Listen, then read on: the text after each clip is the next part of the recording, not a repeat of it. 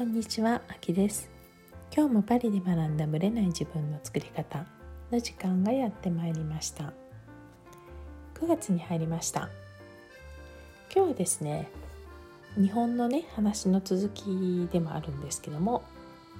今回ね日本から持って帰ってきたもの買って帰ってきたものについてお話ししたいと思います。まあ基本食べ物なんですけれどもねどういう食べ物を3年ぶりに戻った私が持って帰ろうと思ったか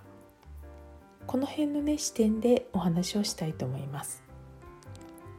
まあ、これは海外あるあるかもしれないので、まあ、海外在住の方は同じことを思うかもしれないし、えー、新鮮に思うかもしれないので、まあ、もしこれを聞いてこれはどうだろうっていうのがあればね是非是非教えていただきたいなと思います。まあ、お会いした方からねお土産をいただいたりとかするんですけどもやっぱりねそういう健康系のものであるとかねそういう長持ちするものっていうのは結構いただくかなと思います。まあ、それとは別にねその各地の名産とかねそういうのとは別に私が持って帰ってきたものっていうものについてお話をします。まずですね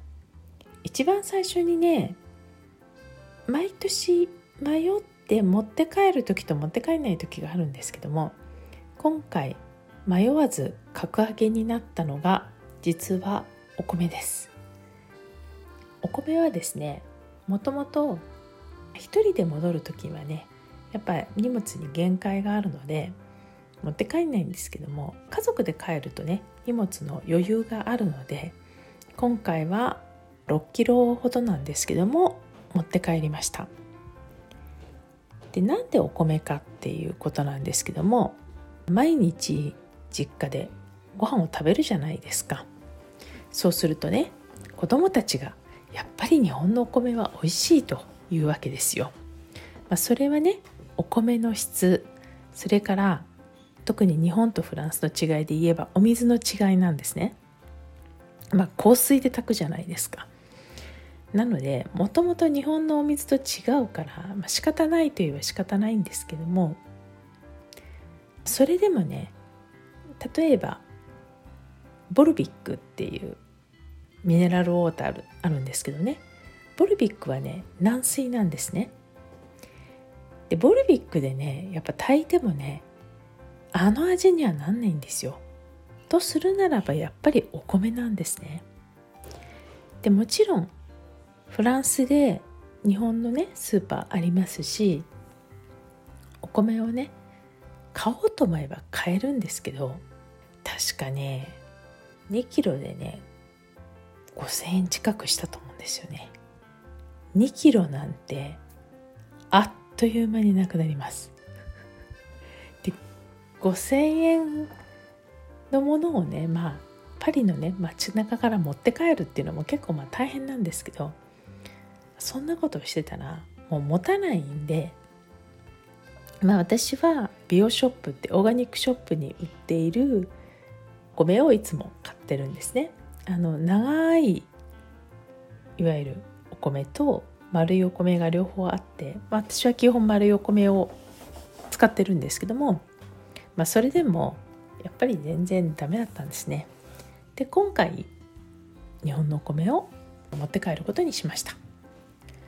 あとはですねお蕎麦ですね。お蕎麦はあるんですよフランスにも。あるんだけれどもいわゆる10割そばっていうのがないんですよ。通のお蕎麦はあるんだけど10割じゃないんですよね。なので今回は10割そばをドカッと買いました。それからまあこれは基本中の基本なんですけどお出汁ですね。お出汁はもう絶対的に必要ですね。こだわってる人は鰹節からやったりとかしてると思うんですけどうんやっぱりちょっとね持って帰るには大変だし自分でね鰹節するわけにもいかないんで結果的にはねまあお出汁をたくさん買って帰ります。それからあと今回買ったのは乾燥のね麹を買いました。乾燥の麹はねまあなんだかんだ言って使うんですよね。まあお味噌を作ったりもしますしあとはまあちょっと甘酒っぽくそういったものを使ったり、まあ、塩麹にしたり醤油麹にしたりまあ日本だったらね気軽に買えるんですけどフランスだとねなかなか見つけにくいということもあるので麹は何キロ分か買って帰りました。あとはですね小魚系のおつまみ。まあもともとうちの夫が大好きだったんですけどもアーモンドフィッシュって言ってアーモンド小魚みたいなあるじゃないですか。あれはねないんですよ。当たり前ですけど。であれを好きなフランス人もあんまりいないんですね。せっかくだからといってアペリティフに出してもギョッとされて終わります。これは小魚のせいですね。アーモンドのせいではないです。でそれ以外にもいわしせんべいとか貝ひもとかねこのおつまみ系のあるじゃないですか。ものがねあれが当たり前だけどフランスにはないんですね。あのバリバリ食べれるようなね。あれをうちはアペリティフでいただきます。まあ酒のつまみですからね。はいアペリティフによくいただきます。ただしまあフランス人にはなかなか出せないかなと思いますね。あとはですねフランスで手に入るんだけれどもあえて帰ってきたのは小豆。北海道産の小豆はやっぱり美味しいんですよ。はい。なのでこっちでもねオーガニックでちゃんと小豆って名前なんですけども手に入るんだけど買いました。はい。これからねあんこをね作るっていうのもあるし小豆茶みたいなねものを作るためにも小豆を大量に買いましたあとはですね野菜系なんですけどもどんなに頑張っても存在しない日本の野菜があるんですね。で結構栄養分に富んでいるものこれがねごぼうなんですね。ごぼうってほら繊維質が入っているってよく言われているんだけどもフランスにはね日本のごぼうに値するものがないんですね。で似たようなものはあるんだけど味も食感も全く違うんですねなので日本のごぼうが手に入らないということでまあ正直劣るかもしれないんですけど今回大量に乾燥したごぼうを持って帰りました。まあ鰹節みたいなねタイプのものなんですけどもあの形的にね千切りになってるわけではなくてちょっとこう平たい感じのはいこれも大量に買いました。まだ封切ってないのでお味はわからないんですけどもちょっと冬きんぴらが食べたいとかあるじゃないですか。そういう時にね食べようかなと思ってます。あとはね、まあ、たまたま行ったところであった美味しいお菓子がごぼう菓子っていうのがあるんですよ。ごぼうの入ったお菓子なんですけど結構美味しいらしいと母が言っていてで今回まあ母とね1個ずつ買ったんですけど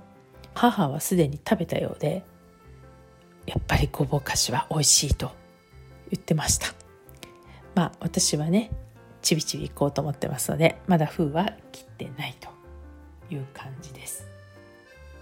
珍しいものだとこんな感じですかね。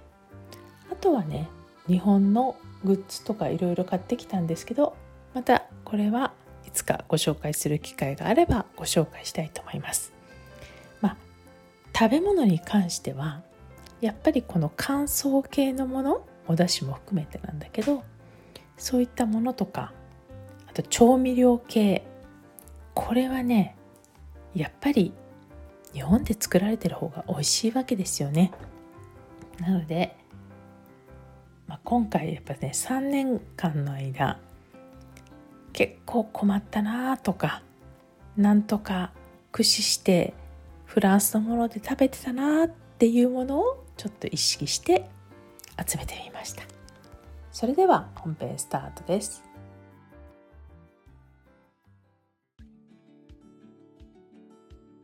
はい本編です。今日はですね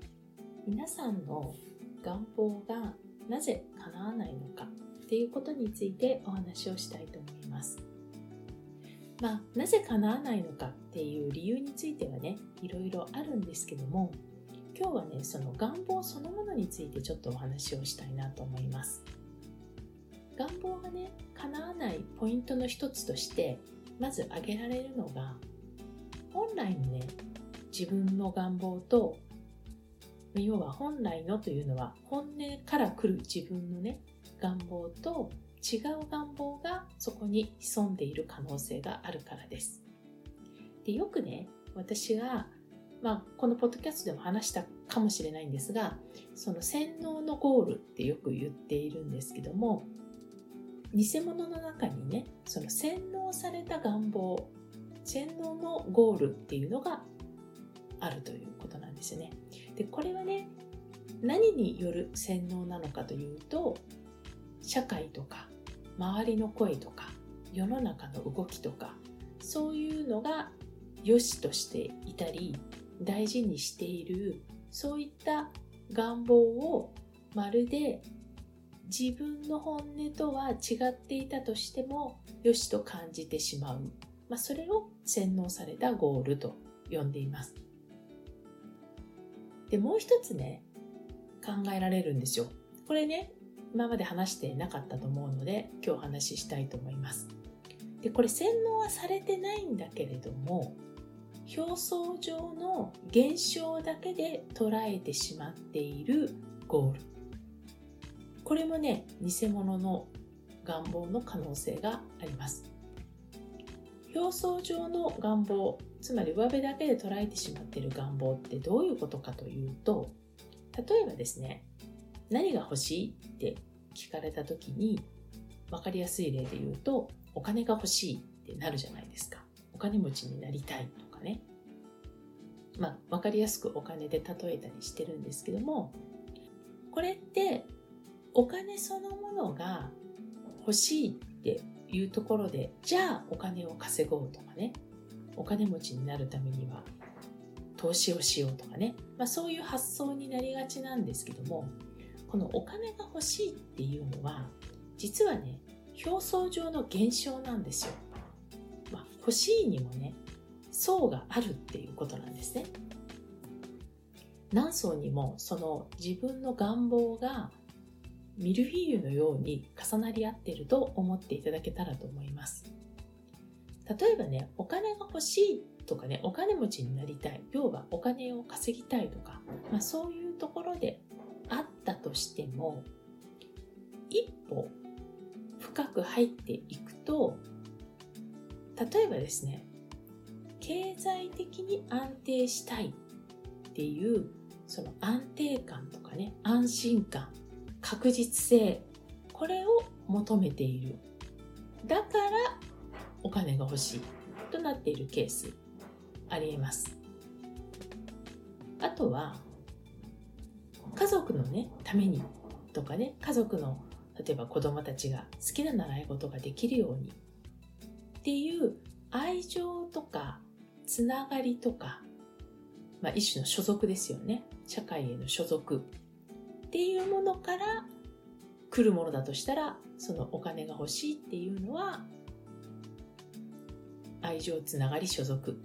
であるということですね。で他にもですね例えばビジネスで、まあ、お金が欲しい稼ぎたい。ビジネスで成功したという達成感とかね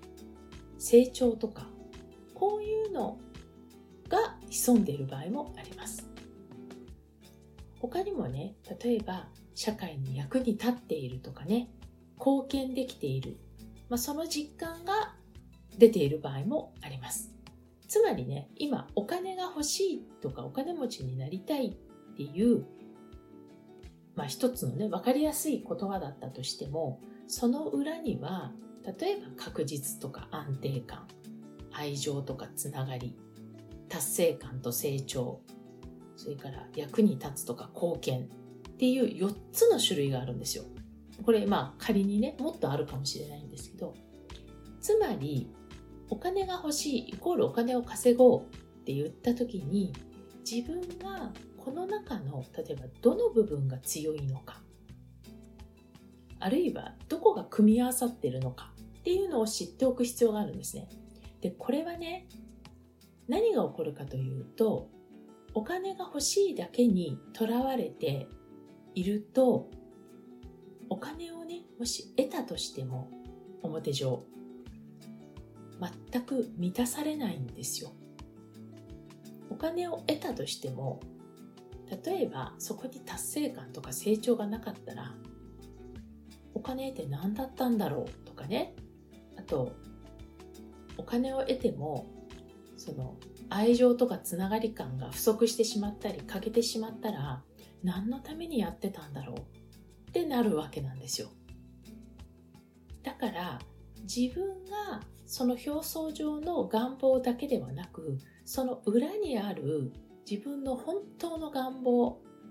がたまたまお金に出ているだけなんだっていうところをきちんと認識する必要があるんじゃないかと思います。なので自分のことをきちんと見つめ直すっていうことが大事になるんですね。これ自分と向き合う作業なんですよ。つまりお金が欲しいお金持ちになりたいって言った時にその裏にあるのは何かっていうのは、まあ、もちろんセッションとかね人に質問してもらうことでできるんだけれども答えはねどっちにしても自分にしかわからないわけですよ。どんな答えであったとしてもそれが自分の本音から来るものであるならばそこをきちんと満たしてあげれば充実感だったり幸せ感だったり納得感があるということなんですよね。だからもっと言うと愛情とかつながり感が欲しかったらお金を元にしなくたっていいってことなんですよ。達成感とか成長を求めているんだったら別にお金とセットじゃないやり方での達成感成長もあるかもしれないってことなんですね。いろんな成長の仕方とかいろんな達成感あるじゃないですか。でそれを無理やりお金って決めつけちゃうと自分の可能性が閉じてしまうということになります。でこれはね頭の中でねぼーっと考えてもね答え出てきません。なので自分の中でね書き出して自分に問い続けてまた書き出してっていう作業が一番いいんじゃないかなと思います。これね結構大事な話をしてるかなと思うんですけどもよかったら参考にしていただきたいなと思います。でねちょっと軽く予告編なんですけども願望に関してねまたライブなんですけども、特別講義をしようかなと思っています。このね、ポッドキャストでもね、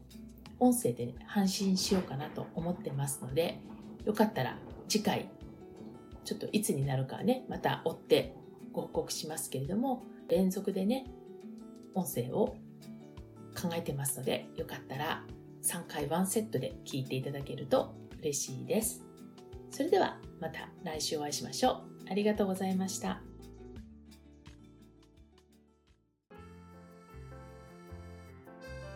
この番組は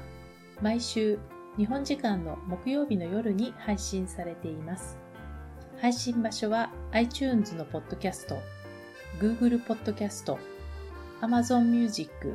Spotify などから聞くことができます。YouTube も時間差はありますが、アップされています。iTunes のポッドキャストは登録ボタンを押していただくと自動的に新しい回が配信されます。また、週2回 Facebook とインスタでライブを行っています。ポッドキャストとはまた違う視点でマインドについて、願望を叶えることについてお伝えしていますので、ぜひよかったらこちらも参加してください。アーカイブは期間限定で見れますので、詳しくはパリプロジェクトのホームページをご覧ください。パリプロジェクトで検索していただければすぐに見つかります。また次回お会いしましょう。